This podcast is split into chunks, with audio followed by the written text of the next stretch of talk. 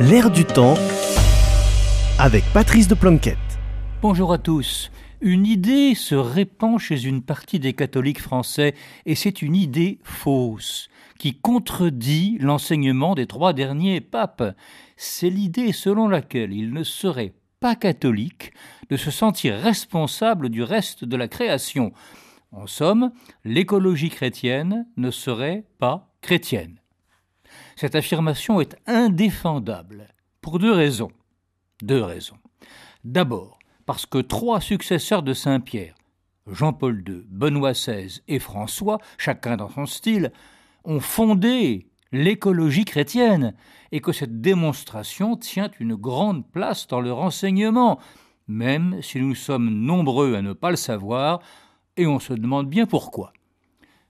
Deuxième raison, si ces trois papes ces trois papes, ont fondé l'écologie chrétienne.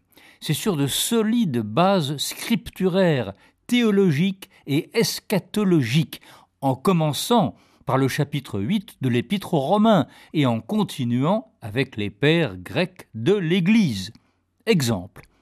Dans le numéro de printemps de la Nouvelle Revue théologique, lecture que je recommande à tous, on trouve très facilement le site sur Internet. Un grand article du jésuite Pierre Molinier, spécialiste du christianisme antique, montre que le théologien mystique saint Maxime le Confesseur, qui vivait au 7 siècle, enracinait dans la foi la solidarité entre la créature humaine et le reste de la création, et qu'il en tirait des conséquences spirituelles qui pourraient servir de marraine à l'antiproductivisme et l'anticonsumérisme actuel. La pensée de Saint Maxime contient ainsi en germe cette notion essentielle de doctrine sociale que le pape François nomme écologie intégrale. Le vieux père de l'Église montre que l'infinie variété de la création est un signe de Dieu, que contempler la création est un chemin vers Dieu et que contempler est le contraire de consommer et de saccager. La créature humaine a parmi ses missions celle d'être le berger du reste de la création, non son bourreau, et de la sauvegarder pour la présenter au Créateur à la fin des temps.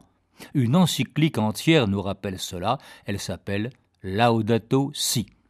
Alors je disais, on se demande pourquoi des catholiques sont si nombreux à ne pas savoir ces choses, alors qu'elles s'ancrent dans la foi au Christ et qu'elles font partie de la doctrine sociale, qui elle-même fait partie de la théologie morale, comme le dit Jean-Paul II dans Christi Fideles Laici. Eh bien la seule réponse, c'est qu'il y a des catholiques qui connaissent mal le catholicisme. Ils ont des excuses. Dans la vie quotidienne, le temps manque pour ce genre d'études. Alors, alors, pourquoi ne pas faire confiance à ce qu'enseignent les papes sur ces questions? À la semaine prochaine.